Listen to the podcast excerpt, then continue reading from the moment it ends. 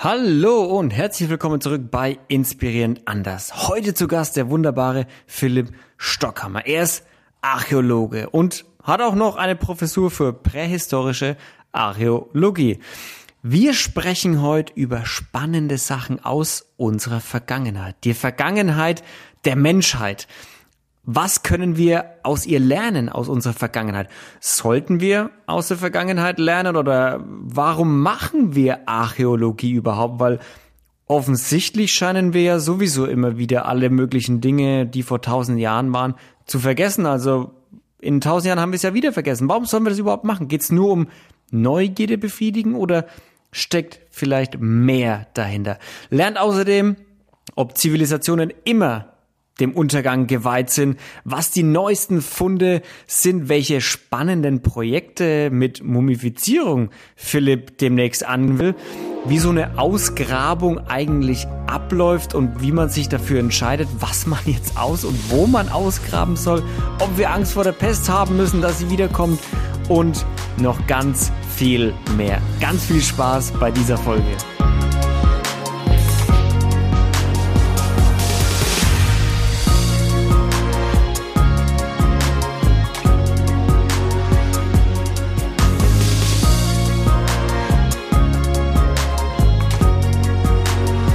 Philipp, wir haben jetzt schon viel über Brasilien gesprochen. Ist vielleicht jetzt nicht unbedingt die, das, der Kontinent, auf dem du viel Archäologie betreibst, aber gibt es irgendwas in Brasilien, Südamerika, was so spannend ist an Ausgrabungen, was man da gerade so macht? Ich höre mal mit leider irgendwie sowas, was jetzt der neue, die neueste Technik da ist, mit der man neue Erkenntnisse aus dem Urwald gewinnt über Zivilisationen aus vergangener Zeit.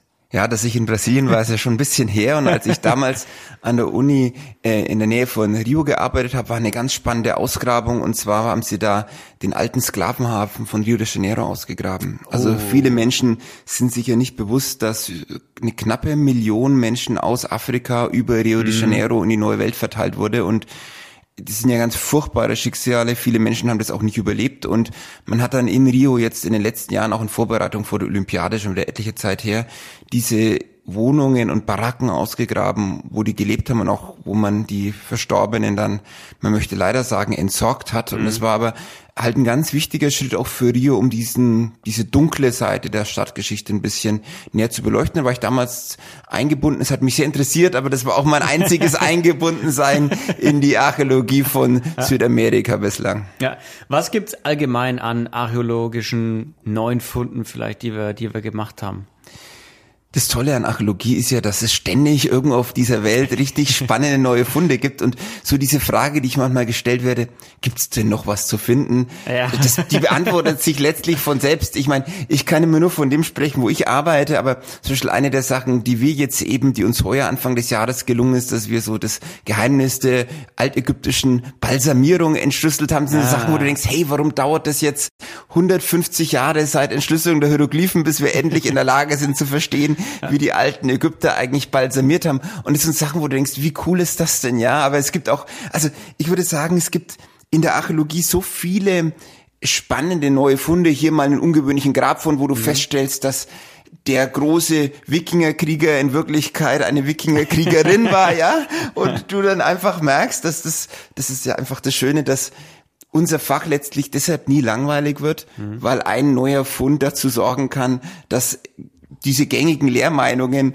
über den Haufen geworfen werden. Ja. Also ich sage meinen eigenen Studenten immer, ganz, ganz viel von dem, was ich vor 20 Jahren während meines eigenen Studiums gelernt habe, gilt heute nicht mehr. Und ich finde es jetzt eigentlich gar nicht schlimm, sondern ich finde es eigentlich cool. Darauf wird mir nie langweilig bei dem, ja. was ich mache. Ja, das ist spannend, weil oft hat man ja so das Gefühl, das, was Leute oder Professoren lernen, die ja dann schon 20, 30 Jahre vielleicht auch in der Professur arbeiten, das ist so den ihr Goldstandard. Und neue Ergebnisse ist dann in anderen Gebieten, vielleicht ist es in der Archäologie anders, aber in anderen Gebieten eher so dieses, nee, äh, das neue Zeug da, das Quatsch, das, das war, habe ich damals schon so gelernt, das passt. Also ich finde ich mega, dass du so ein, wie sagt man Leute, ein Open Mindset hast dazu. Es bleibt dir aber auch nichts anderes übrig, weil es ist so, du hast A, ständig neue Entdeckungen, Ausgrabungen Aber die spannendsten Entdeckungen der letzten Jahre sind eigentlich die, die du auf den ersten Blick nicht siehst, nämlich mhm. mit Hilfe von naturwissenschaftlichen Analysen. Also sowas wie Archäogenetik ja, oder ja. diese anderen naturwissenschaftlichen Analysen, die wir ja viel machen. Hey, ich meine, die gibt's jetzt wirklich gut seit knapp zehn Jahren, ja. Vorher hat man natürlich schon versucht, aber es, dass es jetzt Ganze sozusagen, sagen wir, seriell geworden ist. Und dadurch kannst du selbst aus Dingen, die vor 100, vor 50 Jahren gegraben wurden, auf einmal noch Ergebnisse rausholen, wo du denkst, oh mein Gott, das ist so spannend, ja. Und ähm, das ist eigentlich das Schönste, dass diese, diese Begeisterung, die dich als Archäologen einfach schon deshalb so trägt, weil du einfach immer wieder die Möglichkeit hast, Dinge neu zu sehen. Und für mich ist es so, dass es mir keine Angst macht, wenn ich feststelle, ich lag da halt falsch, weil neue Ergebnisse anders sehen, sondern ich finde es, ich mir denke, ja, gut, so ist das Leben halt. Ne? Man hört nie auf zu lernen. Und ich finde, das ist eigentlich das Schöne im Fach. Wir lernen nie aus und finden immer wieder was Neues raus. Ja, das ist das, das Schöne, glaube ich, an der Archäologie ist ja dieses, du lagst ja damals nicht unbedingt falsch, sondern du hattest ja einen gewissen Teil an Informationen noch gar nicht. Der muss ja im wörtlichen Sinne erst ausgegraben werden, bis wir wissen, okay, das ist es jetzt wirklich oder das ist jetzt, was wir daraus lesen können. Das fand ich damals, als der Stefan Schiffels, auch Archäogenetiker, mhm. damals da war, im Podcast auch so spannend, dieses, was wir aus alten Knochen und sowas rausfinden. Ne? Wer, wo, wie, wann, wohin gewandert ist in der Frühzeit und dass alle Menschen ständig auf Wanderung sind und diese kleine Zeitspanne, in denen wir als Individuum ja denken, das ist ja, das ist ja gar nichts in der Menschheitsgeschichte, das ist ja ein, ein Fliegenschiss. So ist es. Und das ist eigentlich eine der Sachen, die mich in den letzten Jahren auch am meisten fasziniert haben, ist, wie mobil der Mensch eigentlich immer war, ja. Also, und zwar, wir, bis vor 10, 15, 20 Jahren hat man sich das so vorgestellt, der Mensch bleibt an einem Ort, dann gibt's irgendwann die Wanderung. Und dann bewegt sich der Mensch im Sinne einer Völkerwanderung für fünf Jahre und dann bleibt dann wieder für den Rest der nächsten Jahrzehnte, bleibt an einem Ort. Und dazwischen seit zehn, das ist völliger Blödsinn. Also die Menschen sind einfach immer hochmobil gewesen, auch als sie offiziell sesshaft waren. Und das finde ich eigentlich spannend, weil es uns den Mensch in der Vergangenheit eigentlich viel näher bringt. Ich sage immer zu meinen Studierenden, der Mensch in der Vergangenheit war genauso mobil wie wir, der hat genauso versucht, irgendwelche exotischen Lebensmittel zu bekommen, sich zu vernetzen, hat aber auch genauso erfolgreich die Umwelt zerstört, zerstört so gut er es halt mit seinen damaligen Möglichkeiten konnte. Also ich würde sagen, der, der frühe Mensch ist im Rahmen dessen, was ihm oder ihr möglich war, aber in seinem Denken nicht grundsätzlich ja. anders als wir. Er hatte halt nur andere Möglichkeiten. Heutzutage gehe ich in den Supermarkt und kaufe Pfeffer und wenn du halt in der Bronzezeit ja. Pfeffer gebraucht hast, hat es halt ein bisschen gedauert, bis es aus Südindien nach Griechenland kam. Ja. Aber es war auch vor 4000 Jahren nicht ausgeschlossen. Ja, das fand ich auch so spannend, diese Erkenntnis, dass das, das wurde damals alles schon einfach hin und her geschifft. Das war so das, was wir jetzt halt auch machen mit halt mit dem Flieger und großen Containerschiffen, das unterscheidet sich ja nur in der Art des Transports und in der Geschwindigkeit von was die damals auch gemacht haben. Also dieses, nee, ich will das, dann dann kriege ich das aber auch. So ist es. Und ich würde sagen, Gewürze und Drogen standen da ganz oben bei dir. Ja, neben Wie also Metall und also Metalle auch und Edelsteine. Ich würde sagen, so Gewürze, Drogen, Metalle, Edelsteine sind so ganz oben, was sowas mhm. angeht.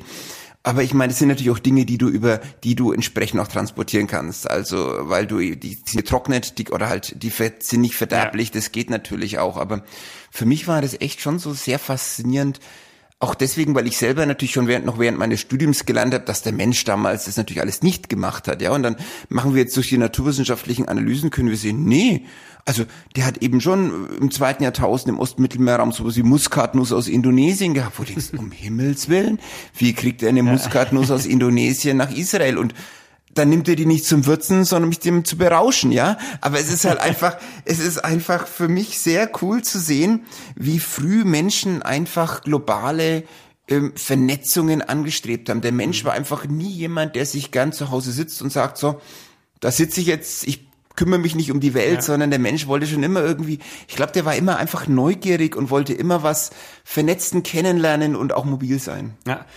Welche Sachen können wir aus solchen Funden lernen, die wir auch vielleicht anwenden können für die aktuelle Zeit?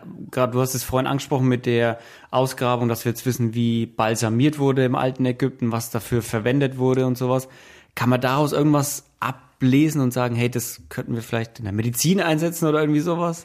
Das ist natürlich ein Gedanke, den wir auch gerade haben. Also wir haben ja, wir haben ja, muss ich dazu sagen, vielleicht kurze Hintergrundgeschichte. Vor, vor gut zehn Jahren wurde in Saqqara, einem ganz wichtigen Ort in Ägypten, eine Balsamierungswerkstatt ausgegraben, wo eben Tote fürs Jenseits vorbereitet wurden. Die Ägypter haben ihr Toten ja die Organe entnommen, eingesalzen und dann hat man sie gewaschen, mit Salben eingerieben und dann mit Mumienbinden umwickelt. Und mit welchen Salben und Ölen sie da um eingerieben wurden, war eben bislang unbekannt. Und ein Kollege von mir aus Tübingen hat da in Saqqara so eine Werkstatt ausgegraben und da hat man ganz viele Gefäße gefunden, auf denen drauf stand, das ist jetzt die Creme für, das ist die so und so Creme, das ist die so und so äh, und die und die Substanz und äh, das ist das für das Gesicht oder für den Kopf und wir haben sozusagen dann durch chemische Analysen rausgefunden, was in diesen Gefäßen ehemals drin war und konnten damit diese ägyptischen Balsamierungsrezepte quasi rekonstruieren. Und warum ist das spannend? Den Ägyptern ist es ja durch diese Substanzen gelungen, menschliche Haut für viele Jahrtausende perfekt zu konservieren mit Biosubstanzen. Ja, die kamen zwar zum Teil auch aus Indien oder sonst irgendwo, also die kamen schon aus der ganzen Welt, aber es sind immerhin alles natürliche Substanzen und was wir uns jetzt, was ich jetzt gerade mit einem Münchner Kollegen angehe, Andreas Nährlich, dass wir jetzt experimentell balsamieren wollen. Jetzt, wo wir oh, diese, diese, diese, diese, diese Inhaltsstoffe kennen, muss man natürlich erstmal anfangen, wir haben ja keinen. Wir wissen, diese drei oder vier Substanzen waren da drin. Da brauche ich jetzt erstmal jemanden, der bereit ist, mir die zusammenzumischen. Wenn ich das bei mir daheim machen würde, würde ich wahrscheinlich zu irgendwelchen Verpuffungsreaktionen in der Küche führen. Aber wir wollen die jetzt sozusagen rekonstruieren und dann halt mal bei auf, auf, auf Haut sozusagen, da gibt's dann, hm. kann man über die Anatomie solche Hautstücke bekommen, wo man dann mhm. eben mal sieht, äh, wie wirkt es auf die Haut, weil es wäre natürlich schon spannend zu sehen, was, ob, ob was die alten Ägypter über 2000 Jahre lang an Erfahrung gesammelt haben, wie man Haut erhalten kann, ob das nicht etwas ist, wo auch wir heutzutage noch davon profitieren können. Soweit sind wir noch nicht, aber ja, ja. es muss ja immer spannend bleiben. Ja. Wie geht ihr da genau also habt ihr da vielleicht schon genau einen Plan, wie ihr da vorgeht? Also ihr habt jetzt Hautstücke, ihr habt die in Anführungsstrichen Creme, die ihr zusammen mixt. Ähm, aber ihr habt ja jetzt keine tausend Jahre Zeit, um so eine Haut zu beobachten. Kann man das irgendwie beschleunigen oder nimmt man dann einfach das, was man sieht, die ersten Wochen, Monate? Also was, was wir da machen werden, vorerst haben wir erstmal nur die Substanzen. Und was wir machen werden, ist, dass wir jetzt ähm, diese Substanzen dann im nächsten Jahr mal sozusagen anmischen und muss natürlich erstmal verschiedene Mischungsverhältnisse probieren. Mhm. Und eben mein Kollege Andreas Nährlich, der ist eben Mediziner, der hat dann eben auch Zugang zu entsprechenden äh, menschlichen Körperteilen, ja. mit denen man da arbeiten kann sozusagen und also von Totmensch muss man dazu ja. sagen. Ja. äh, ähm, und was uns darum geht, dass man, er hat aus sein, er hat schon sehr viel so experimentelle Balsamierung gemacht, aber natürlich nie jetzt die exakten Substanzen gehabt, halt mit verschiedenen Sachen experimentiert. Bitumen war so eins, wo wir feststellen, mhm. das war viel komplexer, aber er weiß ja, dass, er sieht dann auch, dass sich zum Beispiel diese Verwesung der Haut, die man erwarten würde, das passiert in ganz, ganz kurzer Zeit, bis die obersten Hautschichten verwest sind. Und es ist für uns spannend zu sehen, dass zum Beispiel jetzt bei diesen richtig guten Balsamierungsrezepten in Ägypten an den Mumien sogar noch die aller, aller obersten Hautschichten vorhanden sind. Das heißt, mhm. da, hatten, da ist überhaupt keine Verwesung erst in Gang gekommen. Und das würde man wahrscheinlich schon nach wenigen Tagen oder Wochen sehen. Also er hat bislang mit Schweinen gearbeitet zum Beispiel. Mhm. Ja, das ist, äh, es gibt da eben Möglichkeiten, das relativ schnell zu sehen, weil entweder es passiert schnell oder es passiert nicht.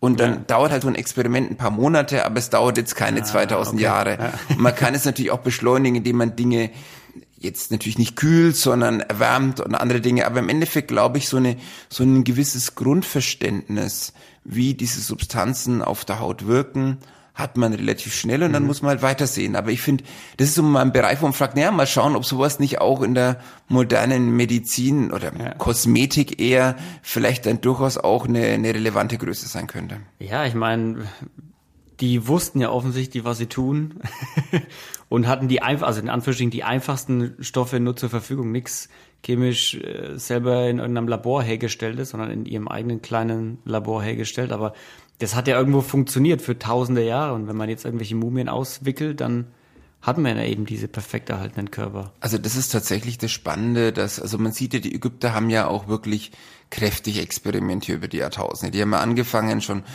ach Gott, im vierten Jahrtausend vor Christus erstmals zu balsamieren und dann hat man eben die, der Balsamierungswerkstatt, die, mit der wir arbeiten, diesem sechsten Jahrhundert vor Christus, also da hatten sie schon knappe 3000 Jahre Erfahrung. Ja, wow. Und man muss halt sagen, ich meine, was wir jetzt sehen an den Rezepten, das sind eben, wie schon gesagt, auch Harze aus, aus Süd- und Südostasien mit dabei. Also wenn du dir sowas für die Balsamierung holst, dann weißt du schon genau, was du brauchst ja. sozusagen. Ja. ja Aber ähm, allein zu wissen, wie du die Dinge dann auch vermischt, um die perfekte Mischung oder das wir zum sehen, Pistazienharz haben sie jetzt nur für die, für die Haut im Gesicht verwendet.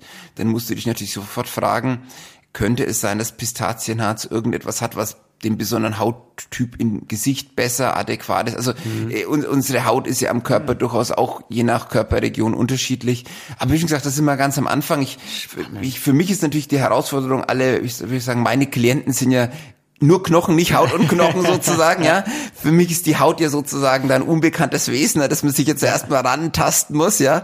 In der Regel ist ja bei mir keine Haut mehr an den Knochen. Also bei mir schon, aber halt bei meinen, bei meinen Klienten eben nicht. Ja. Und äh, insofern würde ich sagen, da kann man jetzt gespannt sein. Aber äh, ganz ehrlich, das ist halt einfach mal wieder einen neuen Schritt zu gehen und dann schauen wir, was da rauskommt. Und wenn nichts dabei rauskommt, kann man wenigstens sagen, man hat es versucht. Und so funktioniert die Wissenschaft, dass man, dass man Hypothesen aufstellt, dass man versucht, weiterzukommen kommen und dann mhm. muss man halt auch akzeptieren, dass manche Dinge nicht klappen, aber davon darf man sich halt nicht entmutigen lassen. Ja.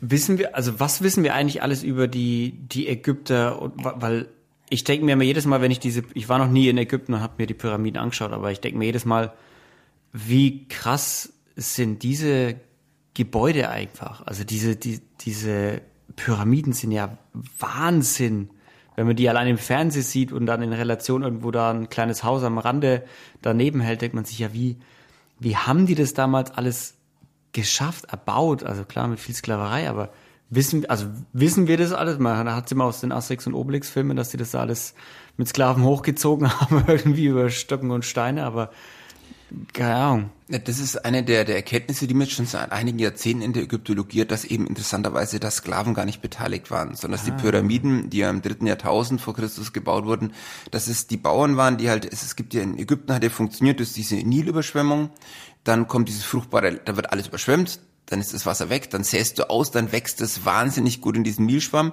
dann hast du die Ernte und dann hast du den Rest des Jahres wenig zu tun. Und die Arbeiter haben dann quasi, das heißt, die Bauern sind quasi aus dann ganz Ägypten zu diesen Baustellen gekommen, wenn halt gerade auf dem Ackerbau nichts ah, zu tun okay. war, weil halt aus verschiedensten Gründen.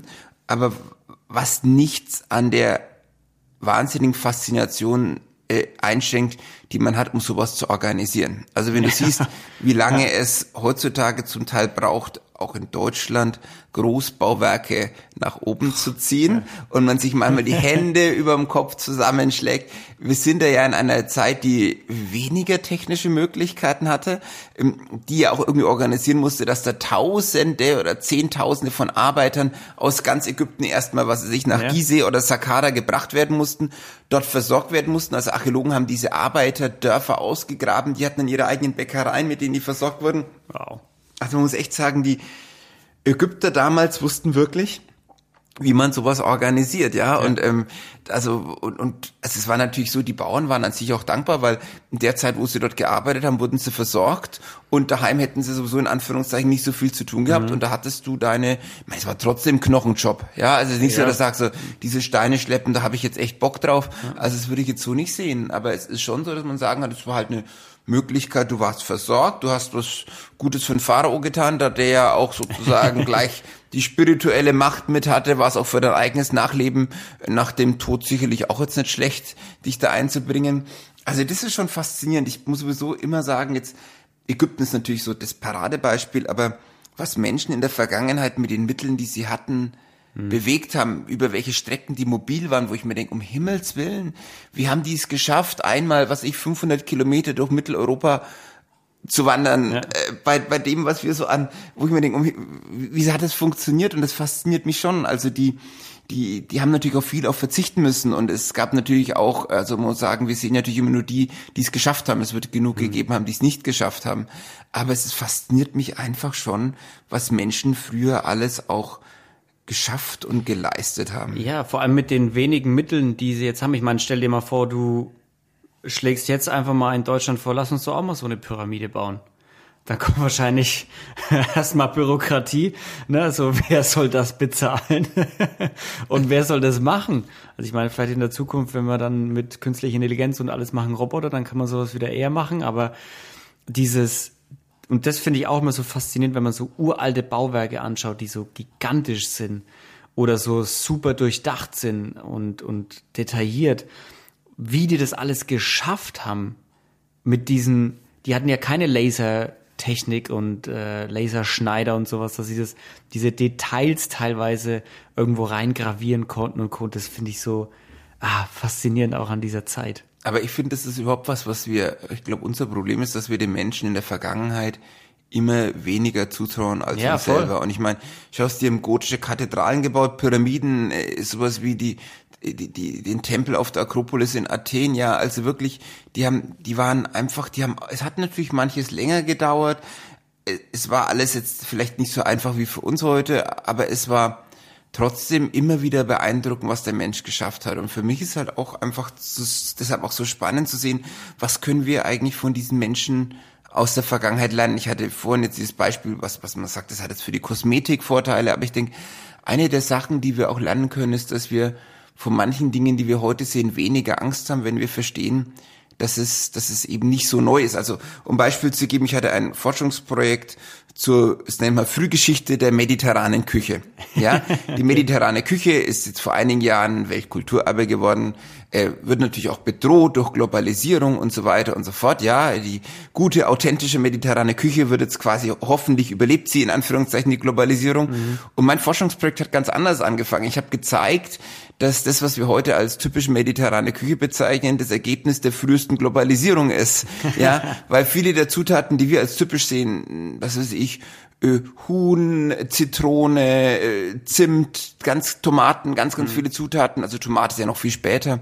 Aber auch andere sind einfach sehr, sehr früh in den Mittelmeerraum gekommen. Und wie soll eine Küche, die das Produkt der Globalisierung ist, durch Globalisierung gefährdet ja, ja. werden? Ja, und das ist einfach, mir geht's nicht darum, Mobilität oder Globalisierung als gut oder falsch, richtig oder wie auch immer zu bewerten. Mir geht's nur darum zu sagen, der Mensch war schon immer mobil, ja.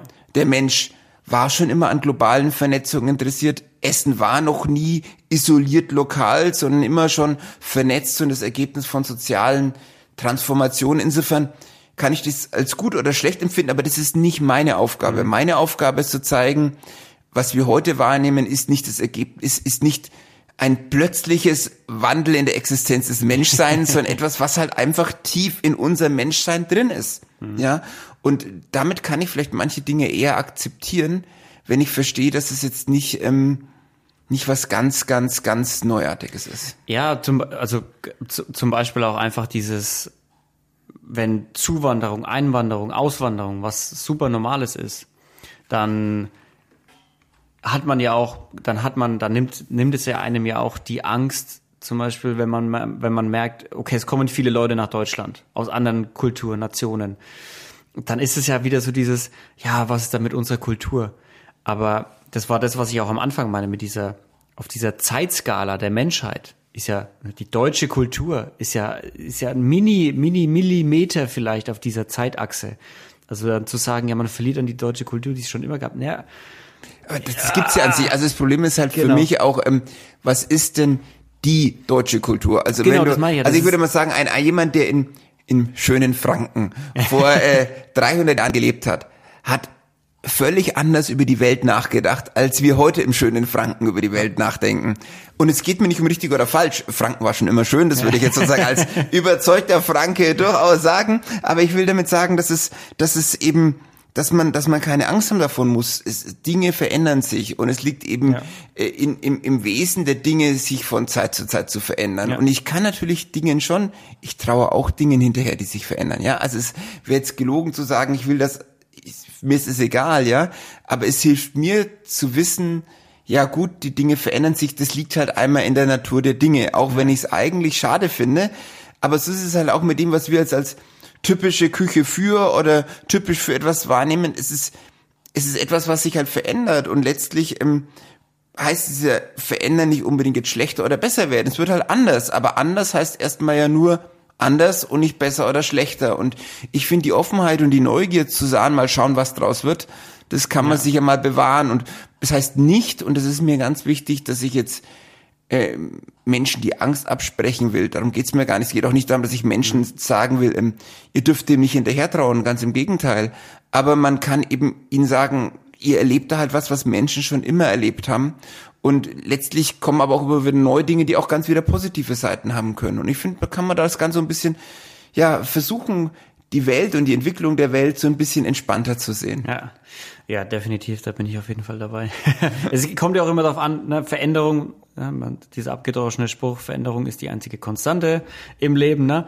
Und was du daraus machst, obliegt dir. Ob du das Beste daraus machst oder dich daheim eingräbst und weinst, obliegt erstmal dir. Ne? Die Veränderung ist erstmal nur da. Man kann sie akzeptieren oder man kann sich dagegen sträuben, aber, sträuben, aber sie geht jetzt nicht weg erstmal.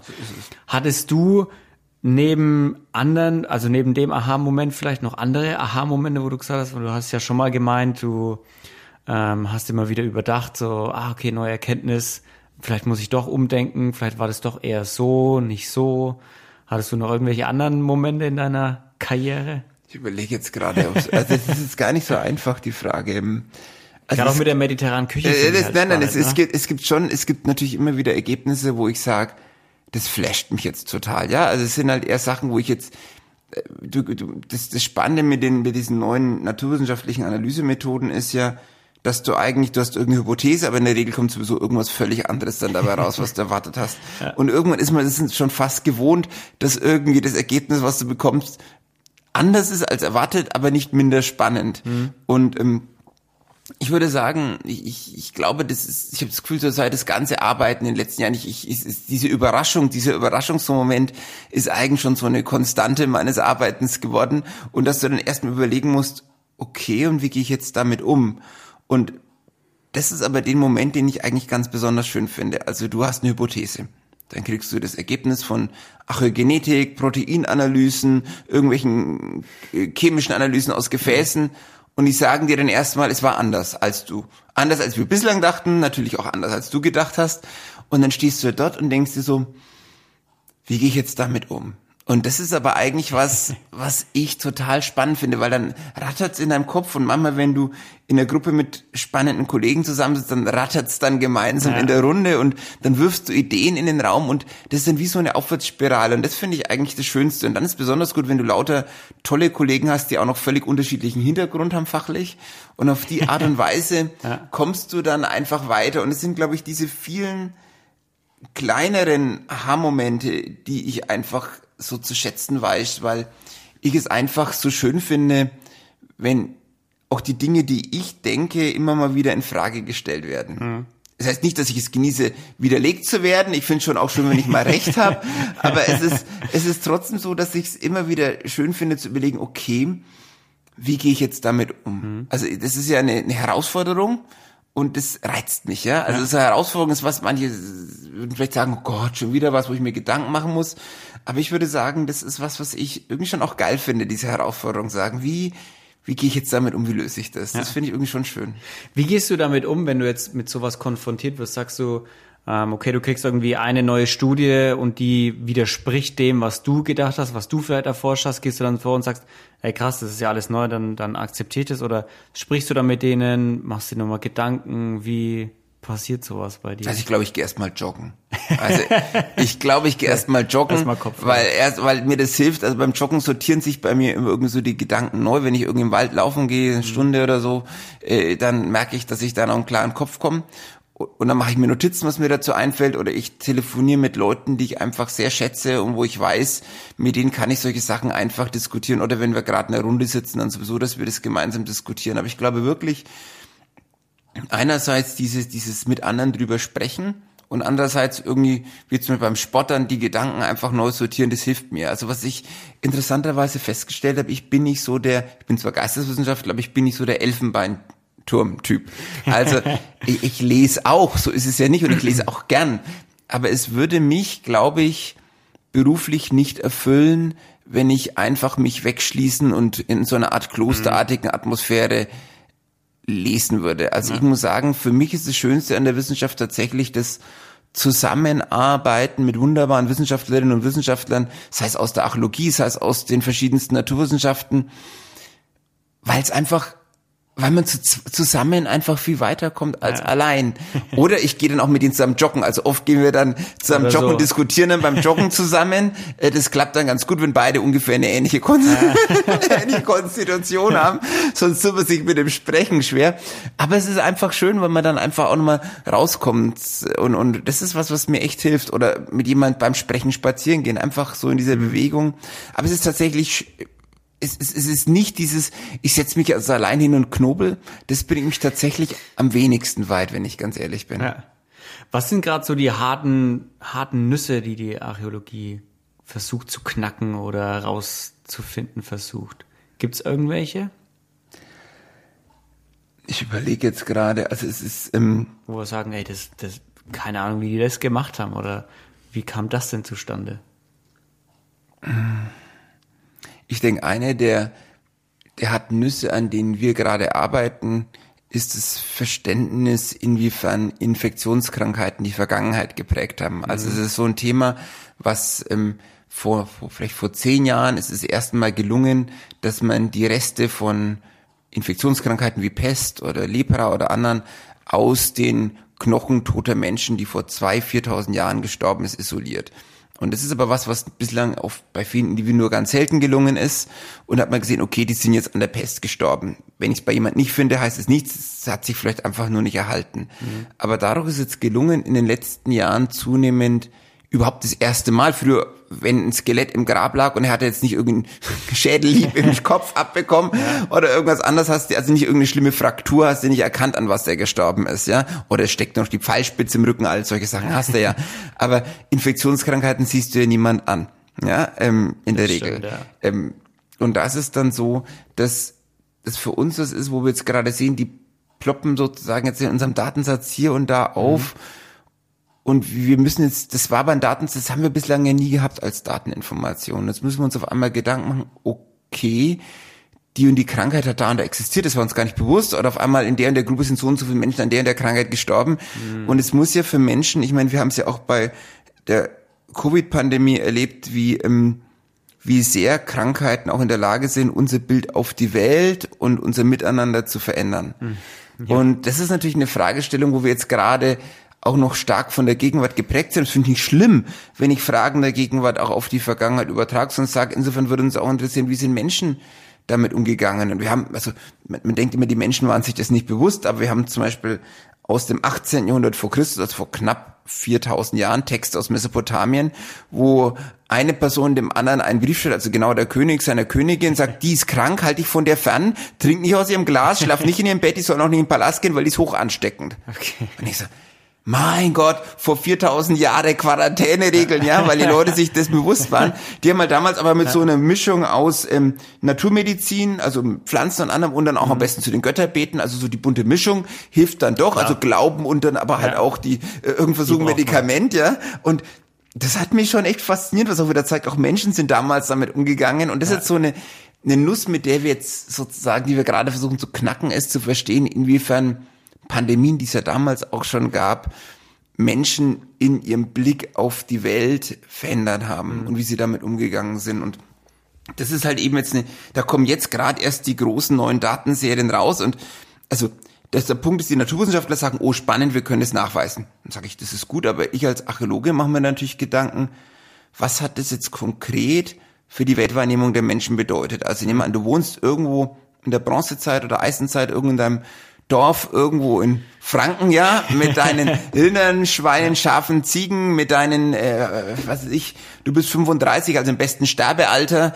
äh, deine Frau ist das zehnte Mal schwanger von deinen zehn Kindern, vorher sind aber schon fünf gestorben, ja, mhm.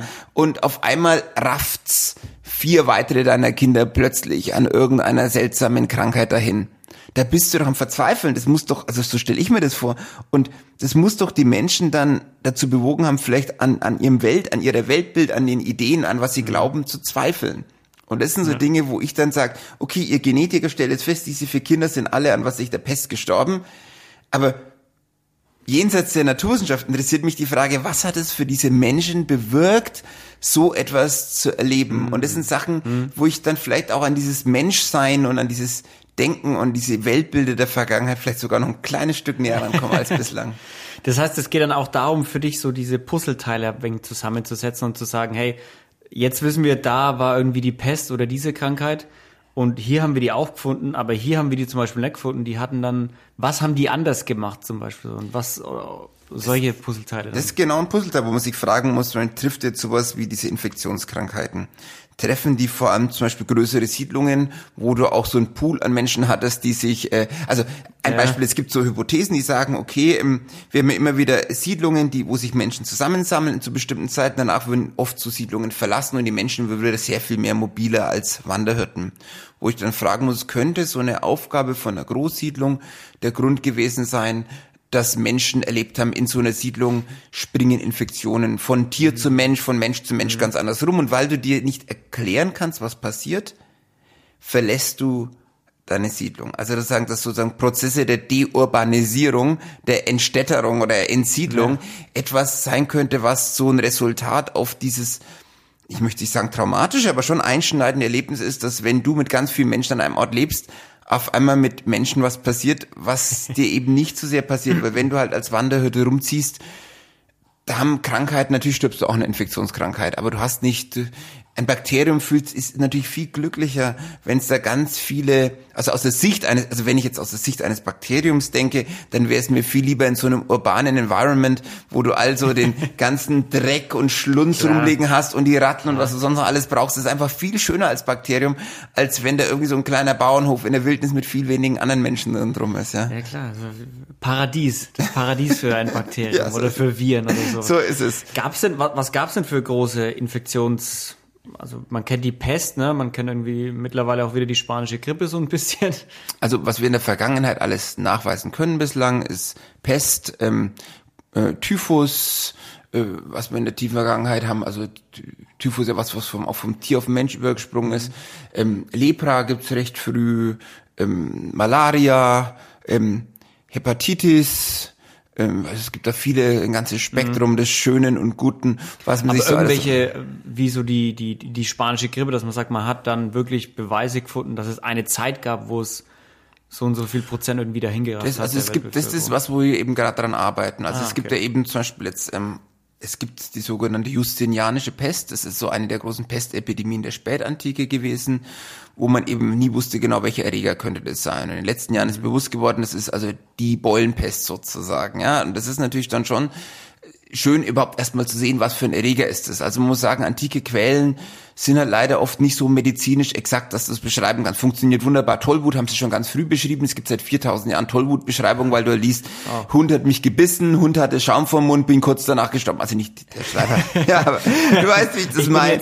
Ich bin jetzt tot. Also so nicht, aber äh, Tollwut ist, aber bei anderen sagen die, oh, und sie erkrankten alle an Fieber und die Haut mhm. zeigte seltsame und dann denkst du, okay, und was mhm. genau hattest du jetzt? Ja, aber es gibt dann eben so wie die berühmte Pest von Athen, wo man sich dann fragt, was war das genau? Aber zum Glück liegen da, kriegen wir da, es gab so ein Massengrab und einige dieser Toten aus diesem Massengrab der Pest von Athen kommen jetzt zu uns ins Labor und da können wir jetzt dann eben hoffentlich zeigen, was denn die Pest von Athen war, weil es eben dann spannend ist, in dem Fall dann die naturwissenschaftlich nachgewiesene Infektionskrankheit mit den schriftlichen Quellen mhm. dann zu verbinden. Bislang haben wir nur die schriftlichen Quellen. Ah. Und für mich ist es eben als Archäologen so spannend, wir haben hier die, die archäologischen Überreste, wie haben Menschen gelebt, was haben sie gegessen, wie haben sie sich verhalten, wie mobil waren die Menschen. Auf der anderen Seite haben wir dann die naturwissenschaftlichen Daten, wer war mit wem verwandt, welche Krankheiten hatten sie und so mhm. weiter.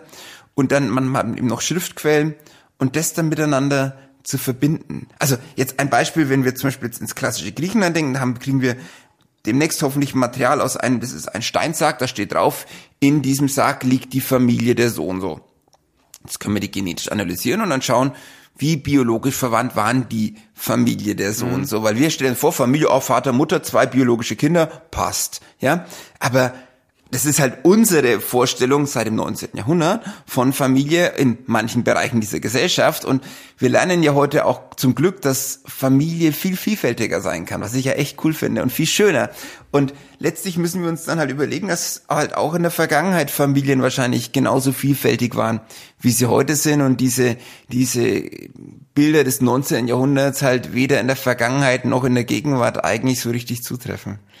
Ah, ja, das finde ich auch spannend. Wenn ihr aber Jetzt eine Sorge, die ich habe, wenn ihr jetzt da mit irgendwelchen alten Pesterregern rumspielt, sind wir da safe oder haben wir dann bald wieder die schwarze Beulenpest irgendwo? Also die Pest gibt's ja noch. Also es, ja. es, sterben ja jedes Jahr ein paar Amerikaner immer noch, weil die Echt, Pest. Wirklich? Ja, in, doch. Also es ist so, die die Pest gibt's tatsächlich noch in den Nagetieren der Steppe gibt's es immer noch und auch ähm, Pest ist irgendwann in die USA gekommen, lebt es auch in den Nagetieren der Rocky Mountains und äh, ah, jedes Jahr glaub, infizieren sich in den USA ja. ein paar Katzen an der Pest und, ja. äh, und, und, und bringen es dann auf den Menschen. Aber also in Europa gibt's, in Mitteleuropa gibt's, also Westmitteleuropa mhm. gibt's keine Pest mehr. Das kann ich beruhigend weitergeben. Okay. Und die Pesterreger, mit denen wir arbeiten, die sind ja genauso wie menschliche DNA, sind auch Bakterien-DNA in dem Fall, die einfach im Laufe der Jahrtausende zerfallen es in viele kleine Stücke. Mhm. Das heißt, wir setzen die ja nicht mehr zusammen. Also mhm. das wird sozusagen durch, durch Computerprogramme wird es natürlich rekonstruiert, aber nicht selbst zusammengesetzt. Das heißt, die Pesterreger, mit denen wir arbeiten,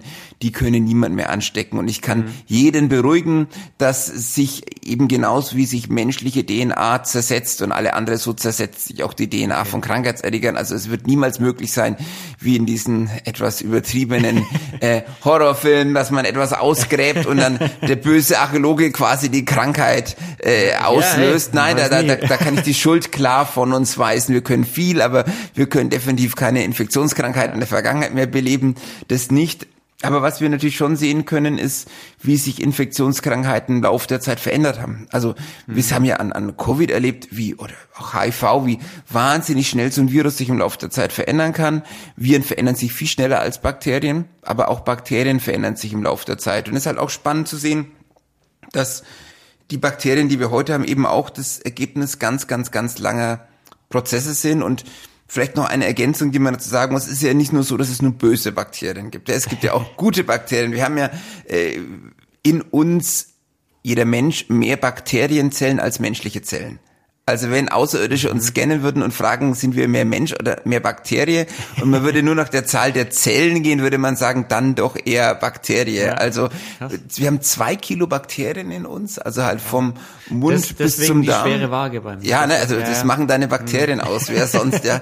Aber ich würde dir dringend empfehlen, deine Bakterien gut im Blick zu haben, weil die braucht man ganz dringend und auf die müssen wir auch aufpassen. Also unser unser das heißt nicht, dass man, wenn es notwendig ist, nicht mal ein Antibiotikum nehmen sollte, aber es heißt trotzdem, dass wir unsere und die Bakterien in uns sind unsere Freunde, die guten Bakterien. Ja. Äh, man muss halt schauen, es gibt halt die guten und die bösen Bakterien. So ist es halt bei den Bakterien. Die guten sollte man pflegen und die bösen muss man halt loswerden. Aber ja. wie läuft so eine Ausgrabung vor Ort ab oder wie ist allgemein so der Prozess? Wie entscheidet ihr, was graben wir als nächstes aus? Kannst du uns da ein bisschen mitnehmen? Klar. Also es ist so, dass es ja, so, so wie Schliemann, der einfach auf irgendeinen Hügel geht, äh, und sagt, hier ist wohl Troja gewesen, ja. mach ich mal ein Loch, die Zeiten sind vorbei. Ja, also es ist überhaupt so, dass man, dass man heutzutage, bevor man irgendwo anfängt auszugraben, sich lange Zeit vorher überlegt hat, wo fange ich an. Ja, es gibt natürlich erstmal ist, muss man natürlich einen Ort finden, der überhaupt relevant ist. Das ist einfacher jetzt im Vorderen Orient oder in Südosteuropa, wo du sogenannte Siedlungshügel, sogenannte Tell-Siedlungen hast, wo du einfach schon weißt, ja, da haben halt Menschen über Jahrtausende übereinander gewohnt, da mache ich ein Loch in Anführungszeichen, werde was finden. Mhm. Aber es gibt natürlich in der Zwischenzeit von Oberflächenaufsammlungen, wo du siehst, da finde ich irgendwas, es gibt verschiedene nennt sich Geomagnetik oder Georadar, wo ich quasi in den Boden schauen kann, was mhm. ist da eigentlich unter, dass ich an Erdverfärbungen oder an Verfärbungen, was ähm, dass da alte Strukturen sind. Also es gibt da immer die Möglichkeit und dann überlegt man sich natürlich erstmal eine Fragestellung. Also früher hat man oft noch gegraben und gesagt, dann schau, es wird uns schon eine Frage einfallen, wenn ich da grab. Das ist heute nicht mehr möglich. Also heute ist klar, bevor du irgendwie eine Genehmigung bekommst, musst du eine gute Fragestellung haben. Und ich spreche natürlich von Forschungsgrabung. Wenn irgendwie eine neue Autobahn gebaut wird, da ist da keine Forschungsfrage dabei, sondern musst ja, du halt ausgraben. Aber halt. ich bin jetzt, ich bin ja an der Uni und nicht in der Denkmalpflege. Also ich habe das Glück, dass ich die Grabungsprojekte mir selber überlegen kann. Und dann hast du eine Fragestellung und überlegst halt, welcher Fundort könnte mir am besten dazu beitragen, diese Fragestellung zu klären. Und bevor man dann anfängt, wird das Ganze eingemessen, du machst ein Vermessungssystem, dann überlegst du dir ein System, wo du wie anfängst und dann machst du Quad machst du das in, dann steckst du Quadrate ab, zum Beispiel fünf mal fünf Meter Quadrate, die du dann in künstlichen Schichten von, was ich, zehn Zentimetern abgräbst oder mhm. je nachdem, wo du, es ist so, je nachdem, wo du gerade gräbst, hast du halt völlig unterschiedliche Ausgrabungssysteme. Aber so eine Forschungsgrabung ist natürlich der krasse Gegenteil zu irgend, ich habe schon erwähnt, eine Notgrabung wegen Autobahnterrasse, mhm. wo du sozusagen, der Bagger hat gerade zufällig beim Graben ein halbes Skelett weggebaggert und denkst dir, oh Gott. Und dann ähm, musst du schnell ran, um in kürzester Zeit diesen mhm. Friedhof freizulegen. Also wir haben eine tolle Bodendenkmalpflege und die können das auch, aber das ist natürlich purer Stress und da musst du natürlich auch einfach mit einer anderen Geschwindigkeit. Wir können uns bei einer Forschungsgrabung ganz anders leisten, zu dokumentieren und vorzugehen, viel langsamer als bei so einer Notgrabung. Aber wenn die, die, die Frage ist entweder gar nicht oder schnell, dann ist schnell immer noch die bessere Option sozusagen. Ja, definitiv. Aber wie, also wie entscheidest du dich jetzt für einen Fleck Erde? Weil es gibt ja so viel, wo du theoretisch graben könntest, wo irgendwas Interessantes sein könnte vielleicht. So ist es. Also ich, der Hintergrund, warum ich jetzt viele Jahre lang in Bulgarien gegraben habe und immer noch grab, lag daran, dass ich bei mal vor vielen Jahren auf einer Ausgrabung war, wo ich mitgearbeitet habe und habe mir die, die unser neun Quadratmeter Zimmer während all der Wochen mit einem wunderbaren bulgarischen damaligen Doktorand geteilt und wir, ich sage mal nach neun, nach, nach auf neun Quadratmeter nach vielen vielen Wochen entweder hasst du dich oder liebst du dich danach und wir haben uns einfach fantastisch gut verstanden haben gesagt, wenn wir mal groß sind, machen wir unsere eigene gemeinsame Grabung. Jawohl. Dann waren wir irgendwann groß so fünf, so zehn Jahre später. Und dann habe ich gesagt, wir graben gemeinsam in Bulgarien. Und wir hatten uns dann gesagt, wir wollen späte Bronzezeit machen, so Mitte zweites Jahrtausend. Da gab es relativ wenige in der Region, in der wir arbeiten wollten. Da waren ganz, ganz, ganz viele Fragen offen. Und uns hat immer eben diese Frage nach überregionaler Vernetzung interessiert. Und entsprechend haben wir dann den Fundort versucht zu finden, haben eben auch dann im ersten Jahr verschiedene Orte angeschaut und auch mal angegraben, um zu sehen, was passt. Und ein Fundort, Bresto hieß der, das ist in Südwestbulgarien, an dem wir dann äh, bis 2000, von 2012 bis 2017 ausgegraben haben und heuer auch nochmal. Da hatten wir das in Anführungszeichen Glück, dass Raubgräber bereits metertiefe, meterbreite Schnitte durch den Fundort gelegt haben, so dass wir nach zwei Wochen Grabung schon verstanden haben, wie dieser Fundort grob ausschaut, weil so schlimme, dramatische, es ist eigentlich, ich möchte fast heulen, was da mit solchen Fundorten durch Raubgrabungen passiert, mhm. wie im Vorderen Orient ja auch, wo die dann mit äh, das Zerstören halt, um irgendwelche Metallfunde zu finden. Und was noch erhalten war, haben wir dann halt, halt ausgegraben und dokumentiert. Und so, so kann es dann gehen, aber da weißt du halt schon, was auf dich zukommt, aber du wirst eben nicht irgendwo auf gut Glück Lückenloch machen. Das machst du nicht, sondern du überlegst dir genau, wie du vorgehst, anhand einer Fragestellung und auch auf dem Hinblick dessen, was in einer Region für eine bestimmte Zeit eben auch noch hilfreich wäre zu wissen. Mhm.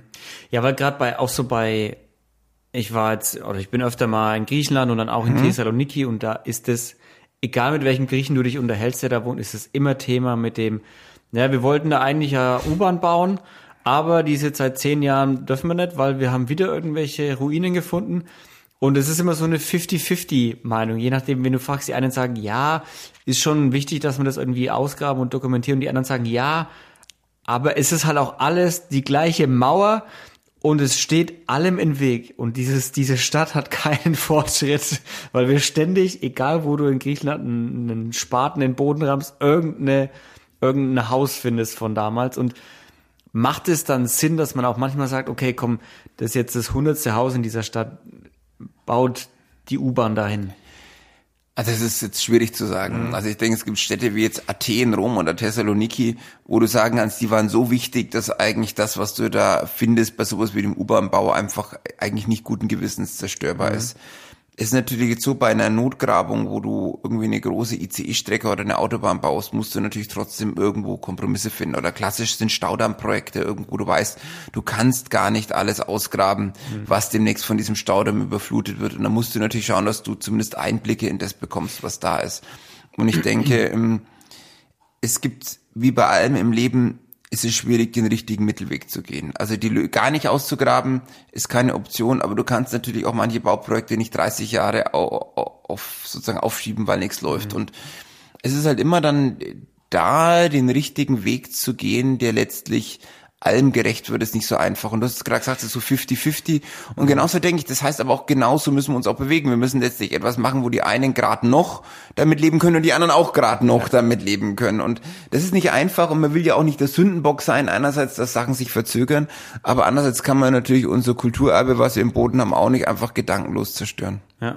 Ist Archä macht Archäologie überhaupt Sinn? Weil wenn ich jetzt wenn wir jetzt einfach mal, wir betrachten immer das, was vor tausenden Jahren passiert ist. Und irgendwie haben wir das vergessen. Es ist irgendwas passiert, es ist drüber gefallen, wir haben das vergessen.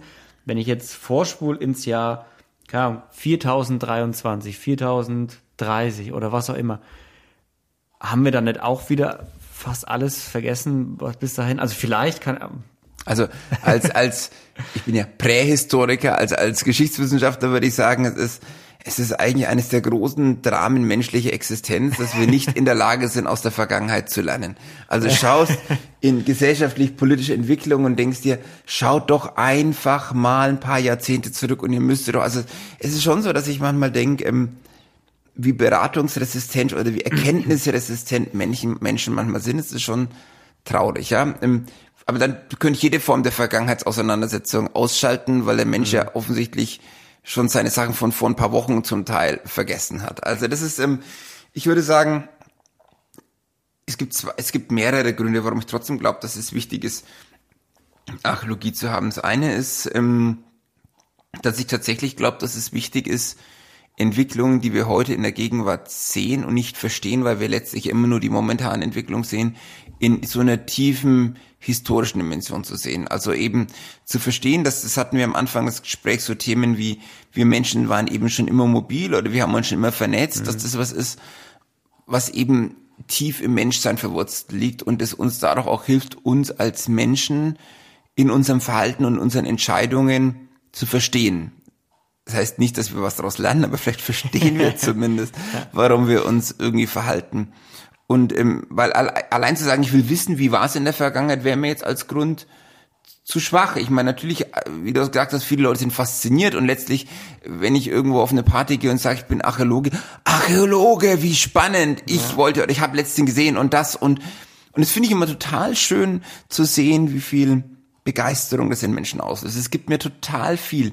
Aber letztlich muss es ja uns in der Archäologie auch noch um mehr gehen, als nur Neugier zu befriedigen. Mhm. Und ich glaube, dieses, dieses, diese Fähigkeit zu sagen, Dinge, die wir, die wir jetzt nur sehen, wie sie jetzt heute aufploppen, aber nicht verstehen, wo das Ganze eigentlich herkommt. Ich glaube, da können wir wirklich davon profitieren. Und es ist letztlich wie alle Grundlagenforschungen, wo man oft im ersten Moment sich gar nicht erst bewusst ist, was uns das bringt. Und auf einmal merkst du, wow, diese eine Grundlagenforschung hat dafür geführt, dass das oder das. Und es ja. wird einem manchmal dann erst ein Zeitpunkt bewusst, wo man eigentlich gar nicht mehr drüber nachdenkt. Und ähm, man muss sozusagen natürlich für Menschen ist es auch abgesehen jetzt von, von diesen großen eher philosophischen Fragen, ist auch eine Frage, natürlich eine touristische Frage. Also viele Länder dieser Welt ähm, leben ganz gut damit, ihr archäologisches Erbe auch an die Öffentlichkeit ja, zu vermitteln.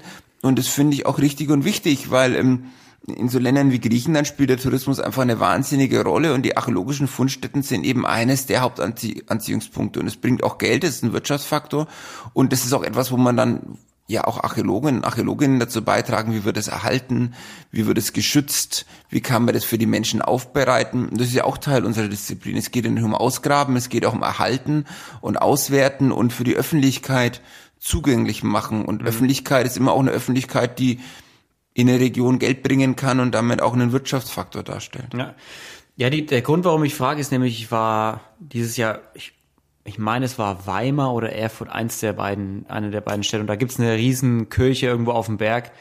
Und da hat der Führer uns erzählt, ähm, sie wissen nicht mehr, wie sie diese riesen schwere Glocke da hochgebracht haben. Weil mit den damaligen Mitteln es ist nirgendwo überliefert, wie sie diese schwere Glocke da hochgebracht haben. Und da denke ich mir, irgendwie wäre es cool, das zu wissen. Ne, das wäre so Neugierde befriedigen, wäre schön, wenn wir das wissen würden. Aber auf der anderen Seite ist es auch völlig egal, wie die diese Glocke da hochgebracht haben. so, also wir haben keinen Mehrwert daraus. Wohingegen, wenn ich mir denke, wenn wir uns zum Beispiel die letzten tausend Jahre anschauen, welche Regierungsformen haben vielleicht gut funktioniert für gewisse Situationen, gerade jetzt, wenn wir über Krankheiten gesprochen mhm. haben, ne? so dieses hey, was haben die denn in der Vergangenheit gemacht? Covid-19, äh, Covid-19, ja, hat man viel geschaut, was haben wir denn äh, vor 100 Jahren gemacht bei der spanischen Grippe oder so, ne? Ja, auch Abstand, Masken, das hat damals schon gut funktioniert, funktioniert. Können wir vielleicht auch wieder machen, ne? So dieses, deswegen auch einfach Wissen, ja, archivieren und zugreifbar machen, weil wenn man dann in, ja, im Jahr 5023 irgendwann zurückschaut und so diesen, diesen Verlauf sieht, wann ging's hoch mit der Menschheit, ne, technologisch, wann ging's runter? Und dann zu sagen, woran lag's denn vielleicht auch, ne, lag's nur an Naturkatastrophen, aber lag's vielleicht auch an Dingen, die wir Menschen gemacht haben, entschieden haben, wie wir mit Sachen umgegangen sind. Und daraus dann zu schließen, hey, egal ob wir dann uns in fliegenden Autos bewegen oder unterirdisch oder uns beamen, Entscheidungen, Moralvorstellungen und sowas, das ist ja was, was immer ähnlich bleiben wird, vielleicht auch über Jahrtausende hinweg, ne? Ich weiß gar nicht, ob, ob sowas wie Moralvorstellung mal gleich bleiben wird, aber was wir halt Oder sehen was man, sind, was man immer was haben man, wird, was, was, es gibt, es gibt, es gibt schon Dinge, wo man sagen kann, wir sehen in der Vergangenheit, dass Dinge passiert sind und wir sehen, wie Menschen reagiert haben. Also zum Beispiel, was ich total faszinierend finde, sind, wenn früher eben globale Systeme zusammenbrechen. Ja, und du hast es ja gerade gesagt, ich meine, natürlich kann man es auf Naturwissenschaften schieben, aber auf Naturkatastrophen schieben, nicht auf Naturwissenschaften, auf Naturkatastrophen. aber letztlich hat der Mensch auch mal einen Anteil, dass so ein System zusammenbricht, dass eine Stadt untergeht, dass irgendwelche politischen Systeme zusammenbrechen. Und ich finde, das ist was, wo man sich dann auch fragen muss, was ist damals passiert, warum ist das System zusammengebrochen? Und es ist dann auch so eine gewisse Achtsamkeit, die wir auch für die Gegenwart lernen können. Wenn ich eben feststelle, wenn Menschen zu sehr sich in eine Richtung entwickeln oder zu sehr, zu wenig oder zu viel Wert auf bestimmte Dinge legen, dann können eben auch Systeme, die man, die viele Jahrhunderte gehalten haben, zusammenbrechen. Und mhm. ich, einer meiner Schwerpunkte eben, ich habe erzählt, ich arbeite viel zu früher Globalisierung und das ist in der Bronzezeit eben auch total spannend, diese globalisierten Netze zu sehen. Und aber um, um 1200 vor Christus, also vor knapp 3200 Jahren, sind im Ostmittelmeerraum diese globalisierten Systeme von heute auf morgen oder innerhalb weniger Jahrzehnte zusammengebrochen. In vielen Regionen ist die Schrift verloren gegangen. Also wo du denkst, um Himmels Willen, wie konnte das passieren? Und mhm. ähm, es ist schon was, wo man dann sagen kann, okay, da gab es mehrere Jahrhunderte ein global vernetztes System und innerhalb von wenigen Jahrzehnten bricht es zusammen. Und es ist für mich schon so, wo ich sage, okay, Vielleicht muss ich mich damit abfinden, dass auch globale Systeme, die wir heute als stabil und selbstverständlich wahrnehmen, eben auch zusammenbrechen können. Und das ist, glaube ich, das, was wir aus der Geschichte auch immer wieder lernen können, ist, dass es dass wir achtsam sein müssen. Ich hatte es am Anfang ja gesagt, dass wir die Dinge sich immer wieder verändern und dass es mir nicht um gut oder schlecht geht, das zu bewerten. Es geht mir um zu sagen, Dinge verändern sich, aber vielleicht müssen wir achtsam für die Veränderung sein. Und achtsam nicht im Sinne eines, oh Gott, oder ja, zum Glück, sondern einfach, dass wir es wahrnehmen, was sich verändert und dann die entsprechenden Resultate sehen. Sei es, dass sich die Dinge in der Umwelt verändern durch die Klimaerwärmung, sei dass sich Dinge in unserem Miteinander verändern. Aber ich denke, dieses Achtsamsein fürs Miteinander ist wichtig, um dann letztlich im nächsten Schritt sehen können, sowas gab es schon in der Vergangenheit und was ist denn dann passiert und was könnten wir tun, damit sich das nicht wiederholt oder wiederholt. Ja, man gerade das mit dem aus der Vergangenheit irgendwie lernen. Man sagt ja dann auch immer so diesen diesen Spruch, ne, schwere Zeiten machen starke Menschen, starke Menschen machen gute Zeiten, gute Zeiten machen dann wieder schwache Menschen und schwache Menschen machen wieder stark mhm. oder schwere Zeiten. Und das ist ja ein, ja ein Zyklus, der sich irgendwie immer zu wiederholen scheint, weil du auch angesprochen hast mit diesen, dass Systeme immer wieder zusammenbrechen. Warum brechen Systeme zusammen, wenn man sich denkt, ein römisches Reich oder sowas, das ist ja das war ja super modern, die waren ja, waren ja voraus in ihrer, in ihrer Zeit, in Anführungsstrichen. Allein so die Toiletten. Motto, ne? Ja, allein Toilettensituation und Co. Und diese Regierungsformen, die sie ja. da hatten, das, das war ja alles super modern und da fragt man sich dann, wie passiert das? So ein System auf einmal innerhalb weniger Jahrzehnte komplett in sich zusammenbricht und man jetzt quasi schon noch Überreste davon sieht, aber es scheint ja irgendwas zu geben, dass sich das immer wieder wiederholt und wiederholt und wiederholt. Also ich meine, es ist, ich, ich weiß nicht, also das Problem, wenn man von Wiederholen spricht, hast du immer das Gefühl, es ist so, so, so Dinge müssen immer zusammenbrechen nach einer gewissen Zeit. Was ich sagen würde, ist, ja. ähm, das ist interessant, also in der Tat brechen die Dinge immer mal wieder zusammen, aber wie schnell das geht und wie, wie radikal Dinge zusammenbrechen, ist einfach immer wieder unterschiedlich sozusagen. Und ich glaube ähm, tatsächlich, dass sich Dinge immer wiederholen, aber dass es eben nicht so ist, dass wir in so einem sozusagen gefangen sind nach dem Motto, es bricht, muss jetzt halt mal wieder zusammenbrechen. Also so eine, so eine Gleichgültigkeit. Mhm. Bricht so zusammen, können wir sowieso ja. nicht ändern. Sondern ich glaube, dass wir eben aus dem, aus dem Lernen, warum bestimmte Systeme zusammengebrochen sind in der Vergangenheit, ich gebe zu, die sind alle irgendwann mal zusammengebrochen, mhm. dass wir halt dann auch sagen, okay, ähm, ich, ich gebe mich trotzdem nicht mit der Erkenntnis zufrieden, es bricht auch mal unser System zusammen. Das will ich auch gar nicht, sondern ich bin der Meinung, okay, lass uns daraus lernen und lass uns dazu beitragen, dass wir ein System haben, mhm. was nicht zusammenbricht, sondern sich so kontinuierlich verändert, dass es immer stabil bleibt. Und das ist das, was ich eigentlich das Spannende finde, ist, Dinge verändern sich sowieso, aber ich kann Veränderungen ja auch beeinflussen und ich kann Veränderungen ja. wahrnehmen und ich kann Veränderungen auch bis zum gewissen Grade als positiv wahrnehmen. Und dann kommen wir wieder zu dem, was wir am Anfang gesagt haben. Wenn ich, wenn ich akzeptiere, dass sich die Dinge immer wieder verändern und es achtsam begleite, dann glaube ich, dass ich am Schluss zwar in einem völlig anderen System sterben werde, als ich geboren bin, aber ich glaube, dass beide Systeme für mich okay sind. Ja, ja und das finde ich das Spannende, was du meinst mit diesem die, die Veränderung einfach merken. Und man kann ja sagen, hey, was hat damals in, ich nehme es einfach Rom, weil das ist das Beispiel, mhm. das ich kenne, was hat damals in Rom dazu geführt, bevor es zusammengebrochen ist? Was war da los? Was hat die Leute bewegt, ne? Alte Schriften analysieren, was haben die Leute getrunken, was hat sie da hingerafft und sowas, ne? Und dann zu sagen, hey, über was reden die Menschen jetzt halt? Über was für Themen spricht man? Was rafft die Leute dahin? Was trinken sie und so weiter? Und dann zu sehen, hey, es sieht so aus, als bewegen wir uns in eine Richtung, wo wieder was zusammenbrechen könnte. Wie wär's, wenn wir nicht die gleichen Fehler machen wie damals, sondern sagen, lass uns doch mal das anders machen, als es damals die Römer gemacht haben, was nicht gut ausgegangen ist und das vielleicht retten. Absolut. Und darum geht es, dass man mal einfach was an, dass man auf neue Ideen kommt, dass man was anders macht und nicht immer das haben wir schon immer so gemacht, sozusagen. Das ist ein Satz, den ich jetzt gar nicht so pack, sondern dass man einfach dann auch mal die Dinge anders macht, ja. Und ich, ich finde es einfach auch erfrischend. Ich meine, irgendwo müssen wir uns doch Inspiration holen, um Dinge anders zu machen. Und ich denke, da ist die Vergangenheit, die inspiriert mich einfach, Dinge anders zu machen. Ja. Um es so zu sagen, wer die Geschichte nicht kennt oder wer die Geschichte ignoriert, der ist gezwungen, sie zu wiederholen, sagt man. Sozusagen, so ja. Traurig in gewisser Weise. Philipp, Sag den Leuten nochmal, wo können sie dich finden, wenn sie mit der Arbeit, die du machst, auf dem Laufenden bleiben wollen? Am einfachsten ist, wenn du Philipp Stockhammer googelst, dann sind die ersten X-Seiten bei äh, Google sind dann bin eigentlich nur ich. Und dann findest du äh, Presseberichte, da findest du Videoclips mit Dingen, die ich gemacht habe, da findest du meine Homepage, da findest du äh, verschiedenste Informationen über mich, was ich so alles getan habe in den letzten Jahren eben Fernsehen, im Radio oder eben auch im Internet und, und erfährst eben mehr dann über meine Forschungen, wenn es dich interessiert. Ja, sehr spannend. Ich fand es richtig cool, dass du heute da warst und so einen spannenden Einblick in die Archäologie uns ja gegeben hast, weil es ist, wie du schon sagst, wenn man auf einer Party jemanden kennenlernt, der sagt, der ist Archäologe, dann Okay, spannend.